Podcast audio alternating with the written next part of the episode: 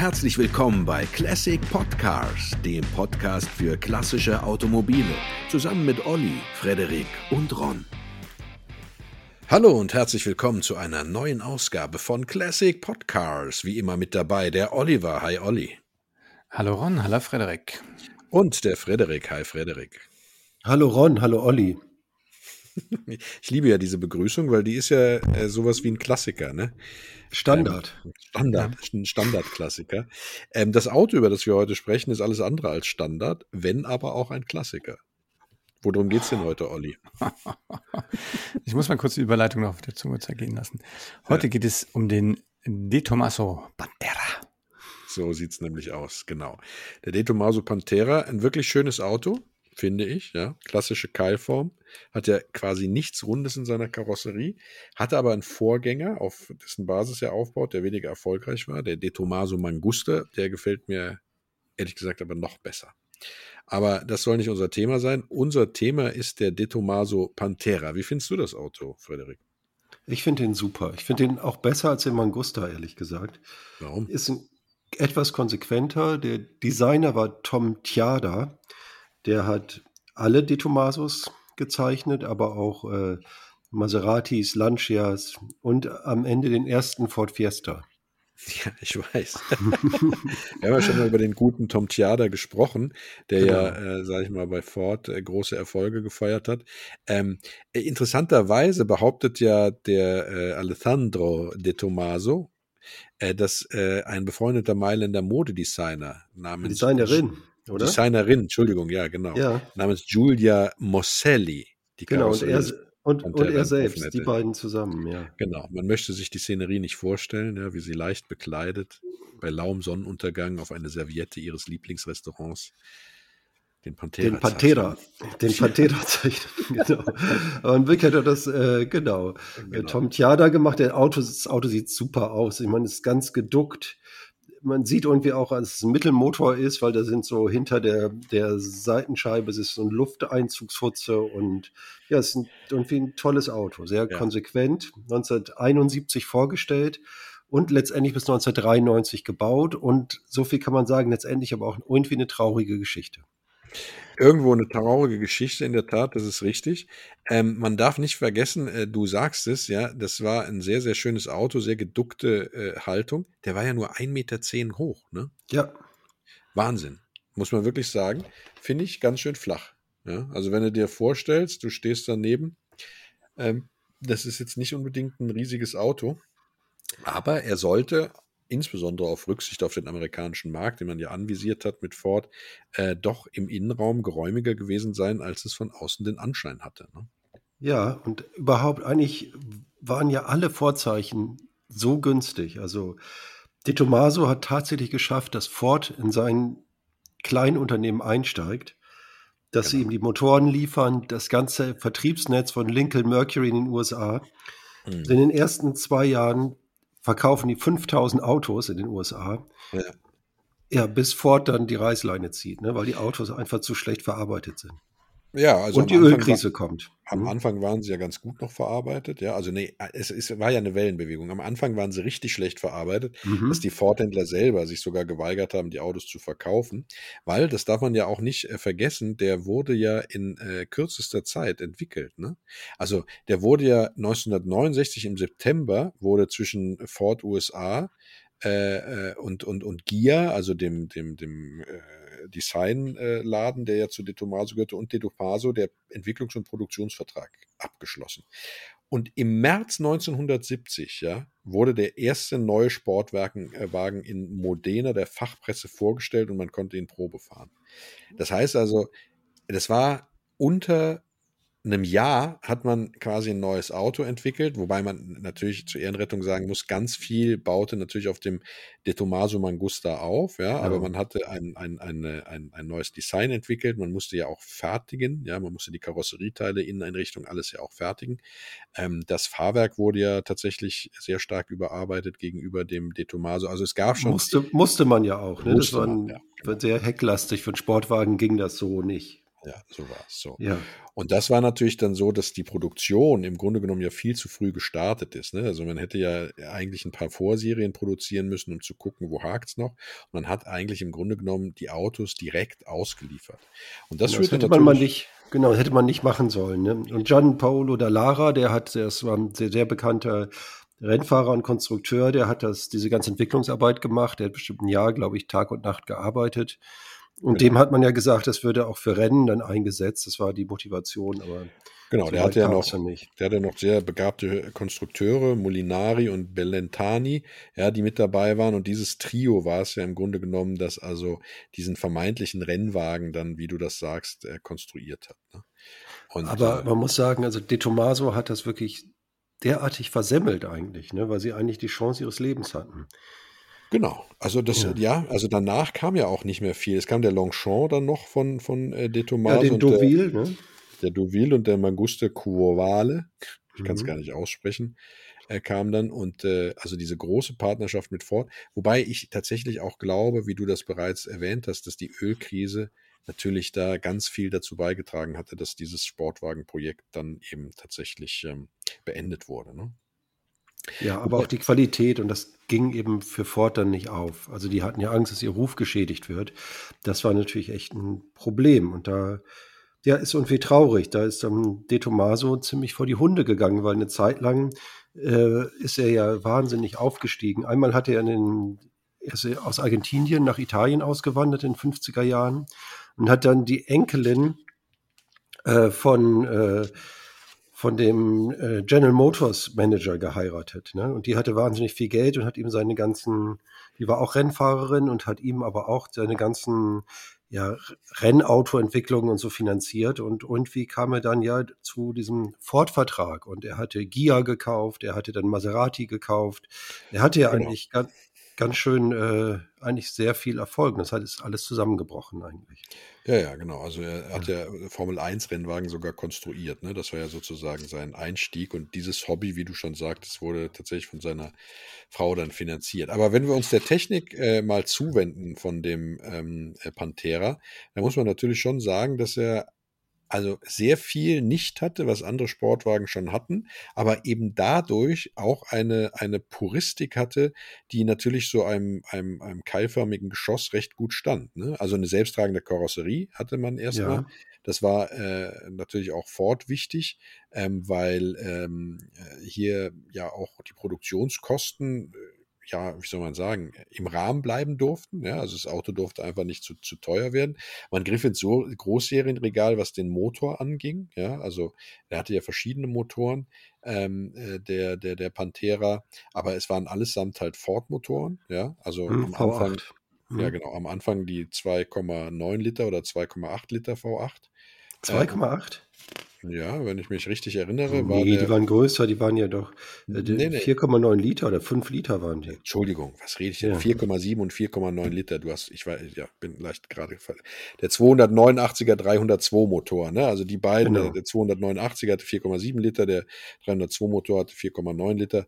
Äh, und am Ende ist man dann eben auf den, auf den 351er Cleveland umgestiegen, ist ein 5,7 Liter Motor, ähm, der aber auch, ja, eine einfache äh, äh, obenliegende Nockenwelle hatte und jetzt Ja. nicht unbedingt irgendwie ein, ein, ein, ein Renngeschoss war. Ne? Der hatte natürlich Nee. Hubraum, der konnte dieses Auto bewegen, der hatte einen guten Klang, aber es war jetzt keine, ähm, ja, das, was man von dem italienischen Sportwagen sozusagen gewohnt war. Ne? Nee, aber dafür kosten die auch nur die Hälfte wie ein Ferrari oder ein Lamborghini. Aber in der Absolut. Tat, also mehr Drehmoment als Drehzahl und du, die waren auch nicht äh, drehfest, ne? Also die konntest Nee. du auch nicht mit voller Umdrehung lange fahren. Genau. Es war ja auch ein Graugussblock, ja, also es war Mhm. jetzt kein, äh, kein äh, innovativer Motor, sondern einfach ein Großserien, günstiger Großserienmotor. Ähm, und äh, ja, immerhin als Mittelmotor mit einem Sperrdifferential, ja, und äh, hatte auch ein Z ZF-Fünfganggetriebe, beziehungsweise es gab ihn auch äh, mit einem Sechsganggetriebe. Aber ähm, das war natürlich, ja, wie, wie soll man das sagen? Das war ein Auto mehr für den Auftritt. Ne? Wenn er nicht diese, diese Ja, aber schnell war er natürlich auch, so er ist war es nicht. schnell, er hatte auch sehr gute äh, Fahreigenschaften, Mhm. aber es war, er konnte natürlich nicht jetzt mit den anderen Supersportwagen dieser Zeit unbedingt äh, eins zu eins mithalten. Ne? Und ähm, er hatte auch äh, tatsächlich Probleme, ja. äh, die Zulassung zu bekommen, weil er mehrfach durch einen Crashtest gefallen war. Erst als man das Frontblech dann entschieden verstärkt hatte, äh, wurde er dann zugelassen. Ja, und. Äh, ja, aber Höchstgeschwindigkeit immerhin 256. Er war auch 0 auf 100 in 6,7 Sekunden, das war schon okay. Und auch, obwohl er, er war nicht ganz leicht, ne, auch mit dem schweren Motor, ne, dann hat er auch bis 5,7 Liter eben. Und der wog auch deutlich, also eher anderthalb Tonnen, ne, bis 1500, 1600 Kilo. Hm. Also man kann es man, man ja, man ja einfach mal vergleichen. Ne? Also der De Tomaso Pantera 6,6 Sekunden von 0 auf 100, wobei man sagen muss, also mit dem 241 PS Motor, wobei man natürlich sagen muss, das waren die Angaben von De Tomaso. Und die wurden ja mehrfach dann in der Fachpresse leider widerlegt. Ne? Vergleichsweise hatte der 365er Ferrari, der GTB Daytona, äh, ist 6,1 von 0 auf 100. Ja? Und die haben halt gestimmt. Ja, ja, gut. Der Lamborghini Yamara, der war 0,3 Sekunden langsamer 0 auf 100 und der Porsche 9FS 7,4. Ja. Also war es schon tatsächlich so, ja, du hast recht, von den reinen Daten auf dem Papier konnte er überall mithalten, aber das war natürlich auch tatsächlich eine Verkaufe. Vieles von dem entsprach einfach nicht der Wahrheit und das wurde in verschiedenen Tests dann eben auch nachgewiesen, genauso wie die PS-Zahl, die man ja extra nicht in DIN PS angegeben hat, sondern genau.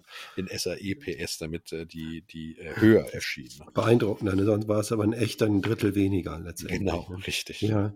Und ja. auch keine Servolenkung, obwohl er so schwer war, das wollte ich nämlich nicht sagen. Der wog anderthalb Tonnen, hatte keine Servolenkung. Das war ja, auch schon richtig. bemerkenswert. Also du wusstest, was du getan hattest, wenn du mit dem Auto ein paar Kilometer gefahren bist. Trotzdem gab es ja den Westrup, das war ist ja diese, diese, diese Legende von, von Automotor und Sport, äh, der damals also als einer der ersten Europäer den äh, Testwagen dann fahren durfte für, für die Zeitschrift. Und der war ganz angetan. Ne? Also der sagte, der fährt sich super. Und äh, auch über lange Strecken äh, wäre das ein brauchbarer Gesamtkomfort. Allerdings war es tatsächlich so, dass der zum Motorraum hin keine Isolierung hatte. Das heißt, es wurde brechend heiß in dieser Fahrgastzelle. Mhm. Ne, hatte aber Klimaanlage. Hatte Klima, ja gut, die hatten schwer zu kämpfen dann. Aber er hatte auch keine Geräuschdämmung. Das heißt, wenn du danach ausgestiegen bist, hast du den Motor noch drei Tage weiter gehört. Ne? Ähm, Krass. Und dann kam der Verbrauch äh, ungefähr 20 Liter pro 100 Kilometer. Ne? Und, ja, das äh, war für die Ölkrise natürlich Mist. War das falsche Auto dann, ja. Ja.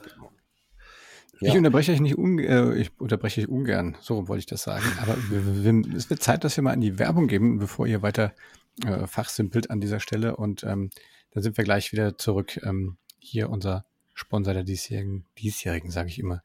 Der Junge, diesigen... konzentrier dich doch einmal. Was ist denn da los?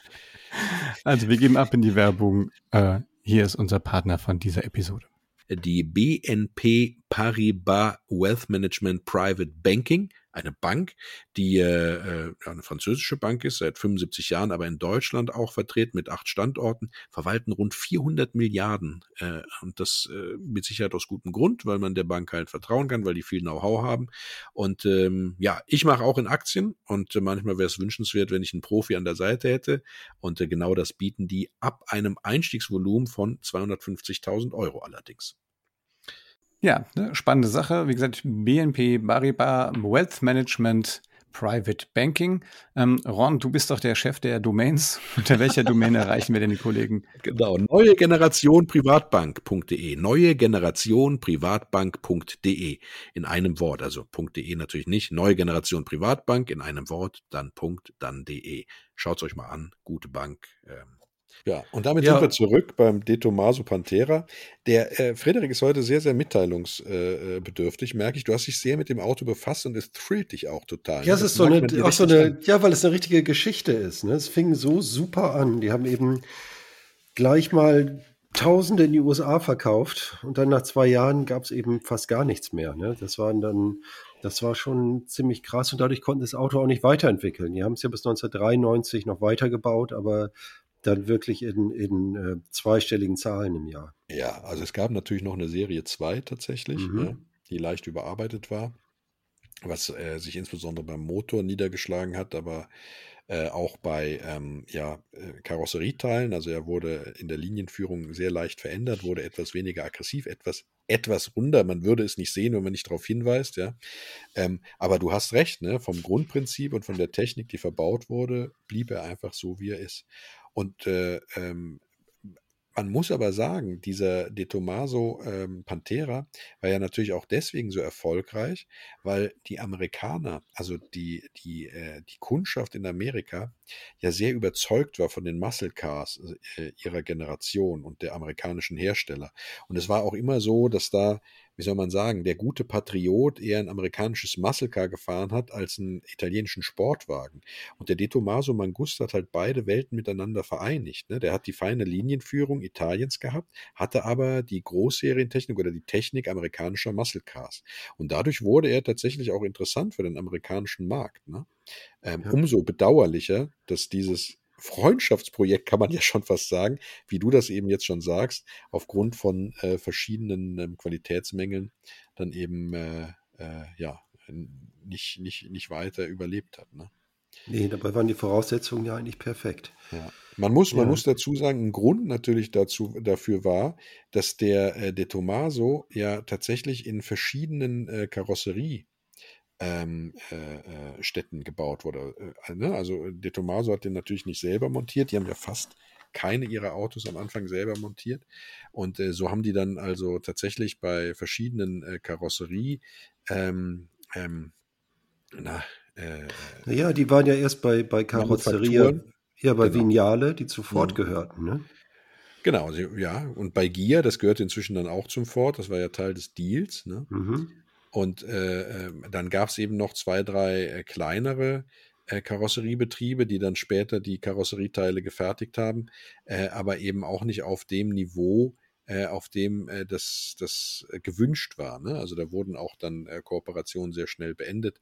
Und am Ende hat De Tomaso dann tatsächlich selber montiert äh, und ist dann aber dazu übergegangen und hat all die Karosserien verwertet, die auf Halde produziert worden waren und aufgrund mangelnder Bestellungen eben nicht abgerufen wurden. Und so wurde, glaube ich, ab äh, 1900, ich weiß es gar nicht, 76 oder was, wurden keine Karosserien mehr produziert.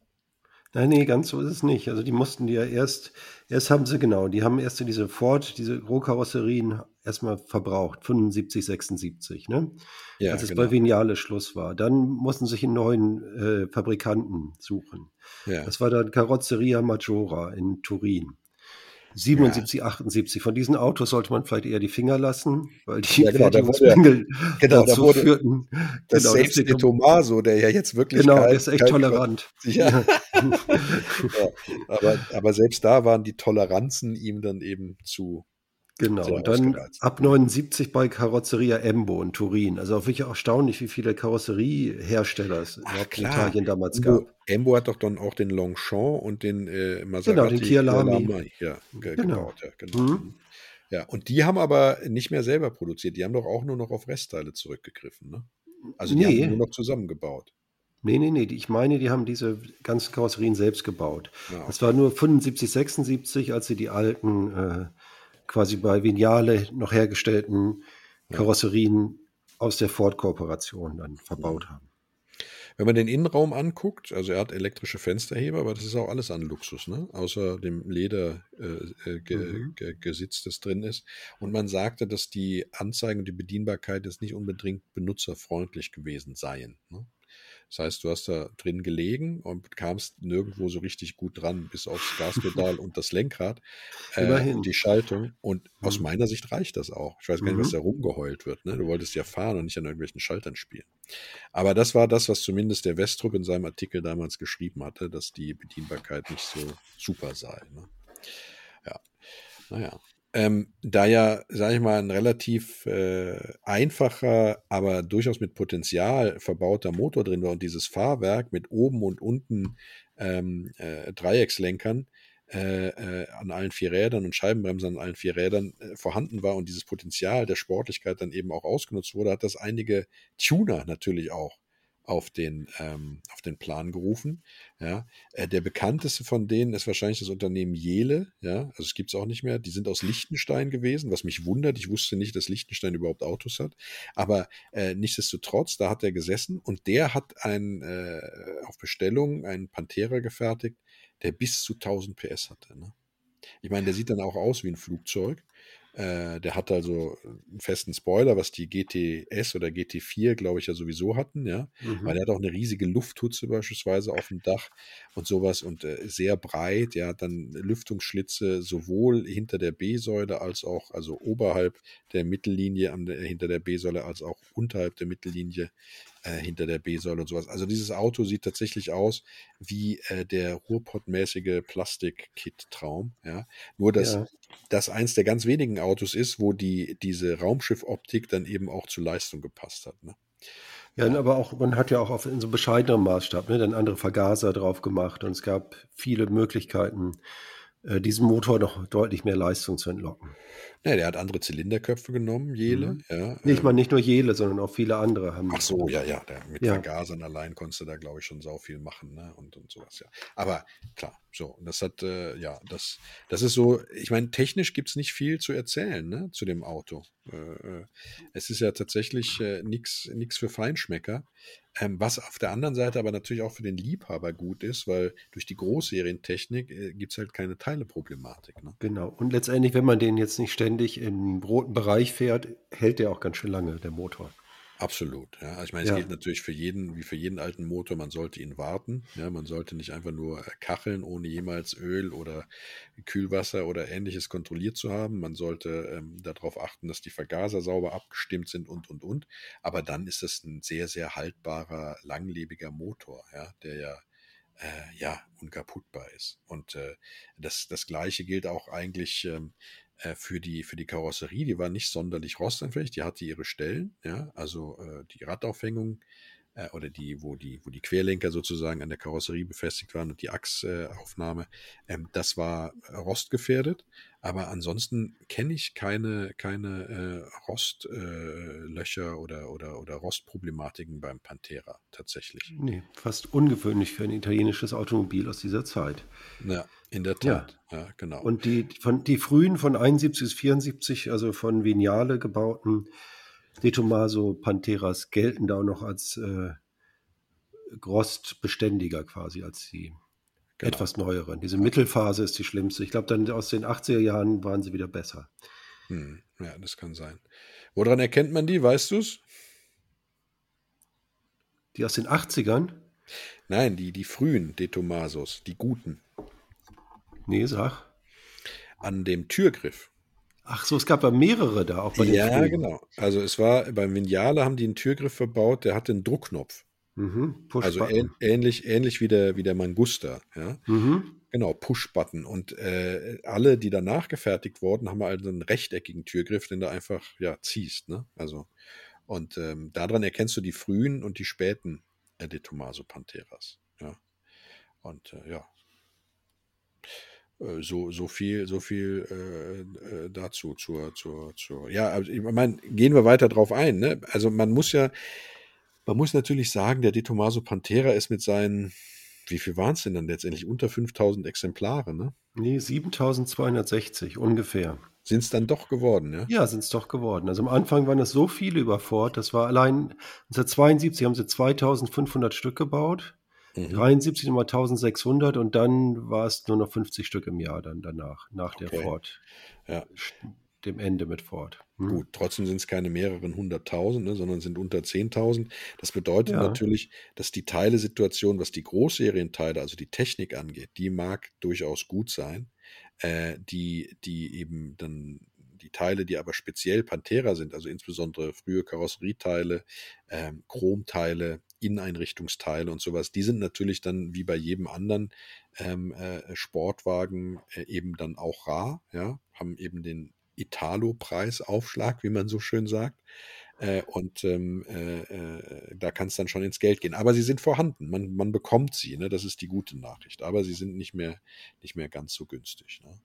Ähm, von daher ist dieses Auto, was die, was die Technologie angeht, durchaus auch für geübte Hobbyschrauber beherrschbar, ja, muss man sagen. Also du hast auch überall massig Platz, du kommst überall super dran. Also dadurch, dass der ja, wie ich das anfangs erwähnt hatte, für den amerikanischen Markt äh, produziert wurde, ist der ja recht äh, ausreichend dimensioniert, sage ich mal, sowohl innen als auch eben in den, in den, ähm, in den Technikräumen, also äh, hinten im Motorraum, beziehungsweise wenn du an der Achse, an den Bremsen, an der Radaufhängung irgendwas machen willst, ja, äh, das äh, äh, kommst du alles super gut dran und kannst das, wenn du Erfahrung hast im Schrauben, eben auch vieles selber machen. Das ist die gute Nachricht.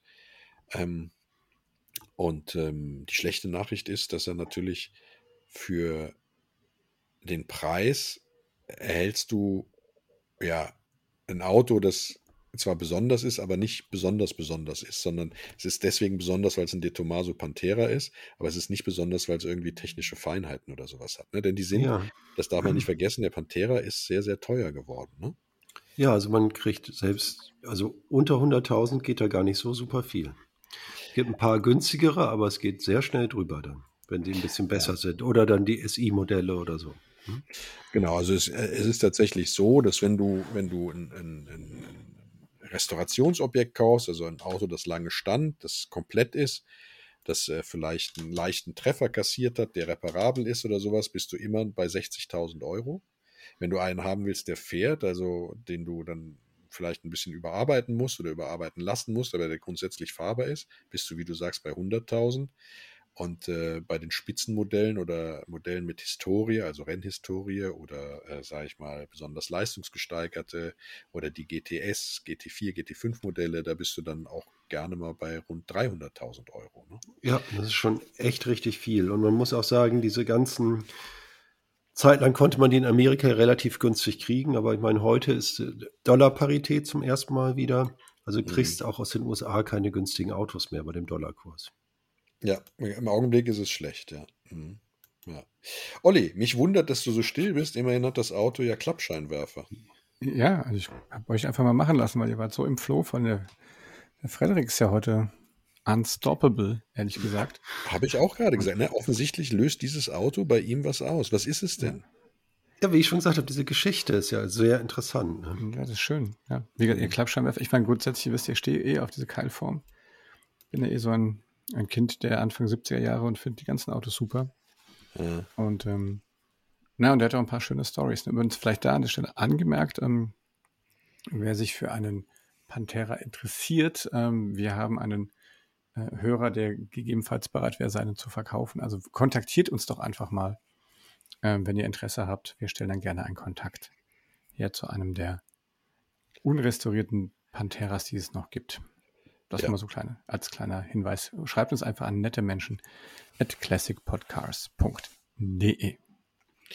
So sieht's aus, ganz genau. Ja, was kannst du, gibt es denn irgendwelche Trivia, die du uns oh, erzählen kannst? Ein paar Sachen. Ich meine, der ist jetzt nicht ganz so, ähm, so, ich sag mal, so, so, so viel Fame wie halt tatsächlich vergleichbare, vielleicht Ferraris, das habt ihr ja auch schon gesagt. Aber es gibt so ein paar ganz lustige äh, Anekdoten. Also, der ist vor allem in, in der, im Rennsport natürlich unterwegs gewesen. Ähm, gibt es eine Geschichte, ich glaube 1972 hat er, glaube ich, die schnellste Runde in Le Mans aufgestellt äh, für einen Schweizer Rennfahrer. Ähm, muss ich kurz nochmal, äh, oh, wie hieß er nochmal? Kennt ihr die Geschichte? Herbert Müller. Und ja, der sollte eigentlich dann. Klassischer Schweizer Name. das Lustige, das Lustige ist, ja, der sollte Le Mans fahren und sollte eigentlich einen, einen Werkspantera äh, kriegen, der wurde aber nicht fertig. Und dann haben sie ihm den, den Pressevorführwagen gegeben. und damit, äh, damit hat er tatsächlich über 300 km/h irgendwie ähm, äh, hingekriegt dann und ähm, und äh, hat tatsächlich also eine, eine, eine Bombenbundenzeit da in, in, den Beton gezimmert, die also noch später für, für großes Aufsehen gesorgt hat. und, ähm, und es gibt auch noch irgendwie ähm, gibt auch noch von, von äh, Harald Ertel, das ist ein deutscher, deutscher Rennfahrer aus der Zeit, ähm, der, glaube ich, 74 oder sowas auch mal irgendwie viel, also über das Auto, glaube ich, einen Artikel geschrieben hat und der auch sagte, dass der ähm, wirklich auch sehr beeindruckt war. Äh, vor allen Dingen auch ja, aufgrund des Drehmoments war der auch sehr, sehr langsam schon sehr äh, durchzugsstark und äh, die Leute hätten schon mal Platz gemacht, obwohl sie nur im Rückspiel gesehen haben und dann hätte man sich fast dafür entschuldigen müssen, dass man nur so langsam ihnen vorbeigefahren ist. Fand ich ganz cool. Und ähm, naja, also was, was noch ganz schön ist, und zwar der, der war in den, ähm, ich glaube auch in der, in dieser, in dieser Zeit bei Hawaii 5.0. Ich weiß nicht, ob ihr die Serie kennt. Ich glaube, die gibt es mittlerweile als Remake, ne? Ähm, mhm. Gibt es die Geschichte, dass da auch mal ein Pantera mitgespielt hat und ähm, dann brauchen die zwei, zwei Autos und Ford hat im, im nicht liefern können aufgrund von, von, von Lieferengpässen. Also gab es damals anscheinend schon. Und dann hat man da vor Ort gesucht, äh, weil die Story war wohl, dass einer mit so einem Auto verunglückt und dann musste der mit einem anderen fahren. Und dann hat man tatsächlich bei einem Polizisten einen gefunden, äh, der dort einen gefahren hat. Äh, dem hat man so eine Rennnummer draufgeklebt. Und das Auto gibt's also heute noch. Das ist äh, ähm, tatsächlich dann äh, damals wirklich dann schön ähm, in auf Hawaii dann äh, den Schotterpisten dann gedriftet. Ähm, aber, und ist so aber es gibt nur noch, es gibt nur noch einen. Einen hat man geschrottet, oder was? Ne, der andere weiß ich nicht. Es gab wegen den gelben und einen, und einen roten. Der rote war im Privatbesitz und ähm, ich habe jetzt die Folge nicht gesehen. Das kann ich ja nicht sagen, ob der wirklich geschrottet wurde, aber zur Not. Es spannend war, um die Aufnahmen noch authentischer zu machen, hat man quasi die hinten die Motorabdeckung rausgemacht und einen Sitz für den Kameramann eingebaut.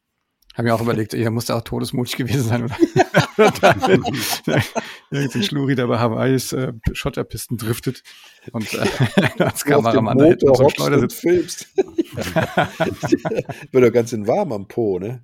Naja. Der wird zur Not auch ein bisschen warm am Po, ja. Also das sind so ein paar Anekdoten. Ansonsten, wie gesagt, äh, ich glaube, Jay Leno hat unter Garantie auch einen äh, in seiner Jay Leno, Jay Leno hat, glaube ich, jedes Auto. Und ähm, ja. Aber so, ähm, wie gesagt, ein illustres Auto, ich glaube, mit dem wird man einem nicht langweilig und ähm, der hat auch schon einige Sachen äh, erlebt. Hm. Ja. Ja, sehr schön. Ähm, ja, wir haben, glaube ich, umfassend über das Auto gesprochen. Ne? Viel mehr gibt es gar nicht zu sagen. Oder fällt dir noch was ein, Frederik? Nee, eigentlich haben wir alles gesagt, denke ich. Aber vielleicht, äh, genau, wenn HörerInnen noch zusätzliche Geschichten haben, gerne eine E-Mail an uns, an nette Menschen at classicpodcast.de. .de, genau. Ja, grundsätzlich, ne, wenn ihr Kritik habt, ähm, Anregungen habt, ähm, Autowünsche habt, ähm, dann meldet euch einfach bei uns. Wir freuen uns immer sehr über, über Feedback von euch, vor allen Dingen auch aus dem deutschsprachigen Ausland, aus der Schweiz, aus Österreich. Da kriegen wir immer wieder Zuschriften. Ähm, liebe Grüße ähm, in den Dachraum von hier. Zum schönen Rheinhessen. Das genau. ist Grüezi miteinander. Ja, Grüezi miteinander. Genau, nächste, in zwei Wochen werden wir uns mal ein Schweizer Automobil vornehmen. Aha, ja, das ist eine Überleitung, hä? Schön hätten Ja, genau, das hast du so Wahnsinn. toll gemacht. Den ja, Monteverdi Highspeed 375. Ah, ich ja. freue mich jetzt schon. Ah, geiles Auto. Ja. Ja, hast, du nicht den, hast, du den, hast du den nicht in, äh, im Iran in der Tiefgarage gesehen? Nee, das war der Jensen Interceptor. Ah, ja, richtig. Ich war auch schön. Immer wieder. Ja, das war auch schön. Ja, aber der Monteverdi, äh, ja, toll, tolle Autos insgesamt. Nicht so viele, aber tolle Autos. Ne? Freue ich mich drauf. Das wird äh, ein super Podcast, bei dem wir hoffen, dass ihr natürlich wieder reinhört. Und äh, ich kann es nur nochmal wiederholen, wenn ihr ähm, Kritik oder auch Lob habt, wenn ihr Wünsche habt, welches Auto wir besprechen sollen, dann schreibt uns eine E-Mail an nettemenschen at classicpodcars.de und der Olli verrät uns jetzt noch, wo wir, verrät euch noch, wir wissen es ja, verrät euch noch, wo wir überall zu finden sind. Genau, ihr findet uns äh, auf unserer Webseite www.classicpodcast.de. Dort haben wir immer noch mal sozusagen alle Autos, alle Episoden noch mal mit ein bisschen Text ähm, verschlagwortet. Ähm, ihr findet uns auf Instagram, da posten wir auch mal ab und zu ähm, schöne alte Autos, wenn wir sie irgendwo äh, so sehen. Also nicht nur was zu den einzelnen Episoden, und äh, natürlich Ron, ne? Ja, wir könnten mal wieder einen TikTok machen. Wir könnten mal wieder einen TikTok machen. Ja. Also ich der glaub, Fredo und ich haben uns jetzt ja beschlossen, weil du so viel arbeitest, du bist ja nur am Arbeiten, dass der Fredo und ich das mal in die Hand nehmen. Wir produzieren dir ein paar Clips und du musst sie dann online stellen. Aha, danke, das ist ein schönes Jobsharing. Und ähm, wie gesagt, nochmal, wenn ihr Spaß an einem De Tomaso Pantera habt und ähm, das nötige Kleingeld, um euch den ähm, zu kaufen, dann kontaktiert uns ruhig. Wir stellen gerne einen Kontakt zu einem zu einem Besitzer hin, der einen unrestaurierten äh, genau. Tommaso Pantera gegebenenfalls abzugeben hat. Der uns geschrieben hat, genau. Der uns geschrieben hat, der uns kontaktiert hat. Genau, in diesem Sinne, ähm, wie gesagt, bleibt gesund, fahrt vorsichtig und ähm, ja, bis wieder in zwei Wochen. Stay tuned. Bye bye. Tschüss. Tschüss. Auf Wiederhören.